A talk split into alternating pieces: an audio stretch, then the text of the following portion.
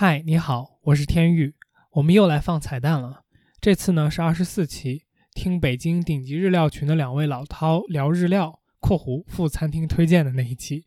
在本期的彩蛋中，昊天仔细地阐述了他对流行的居酒屋文化与现代人的需求之间的关系，是一个非常独特的视角。希望你喜欢。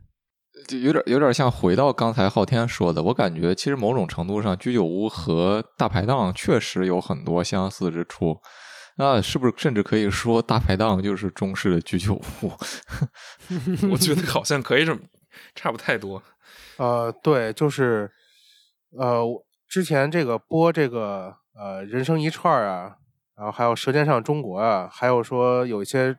中国版的深夜食堂。其实我又在想啊，就是咱们其实本土文化，呃，影响最深的还是这个大排档，嗯，这是还是比较有这个中国特色的。但是说为什么居酒屋现在也是很深受，呃，尤其是年轻人的这个喜欢呢？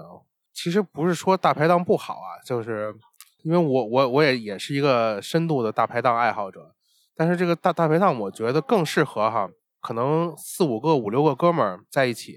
其实对吃的要求并不是很高，有酒，可能甚至有一碟花生米，有有一盘拍黄瓜，就可以一直喝一宿，然后聊一晚上，是这种极度放松。但是这个居酒屋呢，其实它是对这个酒啊，还有对这个餐啊，是有一定的要求的。嗯，比如说它这个餐，它它这个小菜吧，体现出一个居酒屋的一个实力嘛。它明显是它是自己做的，还是用这个半成品。还用了冻货，基本上一吃就能吃出来，嗯啊，而且说喜欢这居酒屋文化的这个食客吧，他其实对美食还是有一定要求的，所以这个我觉得是跟大排档的一个区别吧。如果要深了说啊，因为我昨我昨天琢磨了一下这个问题，这个有一个马斯洛需求层次理论嘛，他把这个 人人人的这个需求分为了五个需求，就是生理需求、安全、社交、尊重，还有自我实现。它分分了这五个层次，我觉得这个居酒屋吧，它属于一个不上不下的一个层次，它就它占了其中的三，就是其中的三样。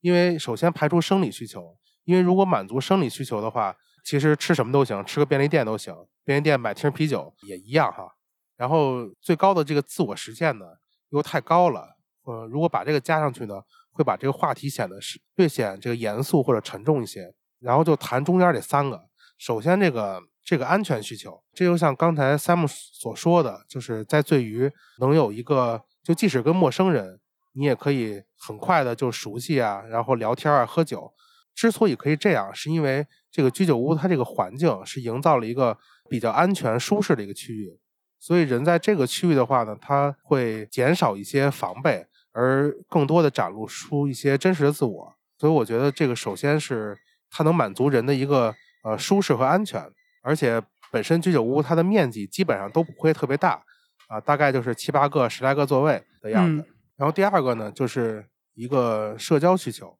然后社交需求它呃不单单是说朋友之间社交啊，它其中还包含的，比如亲情啊，它这方面可以说增加了一个交流，增加一个沟通。因为就是我定义这个居酒屋啊，还有一个定义就是它是呃一个。工作和生活的一个缓冲带，嗯，因为像是日本嘛，很多上班族他都会在下班以后先在居酒屋待个一两个小时再回家，有一个自己的空间，喝两杯酒很放松。他在这个缓冲带里呢，他可以自己独饮，然后也可以呢去和别人去喝酒，甚至说呢，有的人会带家人过来。啊，我在一个居酒屋呢，就看见了一对妇女，他们呢就是是女儿呢第一次带着这个爸爸来居酒屋喝酒。然后呢，这个父亲一开始还是稍微有点抵触的，后来呢，这个气氛也起来了，再加上呃喝了几扎啤酒，就是他们说了很很很多的话，然后看样子是平常可能交流比较少，但是在这个环境内呢，放下了自己的一些一些防备，或者嗯通俗点讲就是不那么端着了。我看到这一幕是是比较感动的，因为就是能和自己的家人像朋友一样的喝喝酒啊，聊聊聊天啊。嗯，是一个挺难得的事情。嗯，稍稍微扯远了，这是第二个。然后第三个就是一个尊重需求。我认为啊，是分分几几个方面。第一个方面是你自己个人与这个居酒屋这个老板之间的一个互相尊重啊。像是有的这些居酒屋老板很有个性，甚至比较极端的啊，不喝酒就不能进。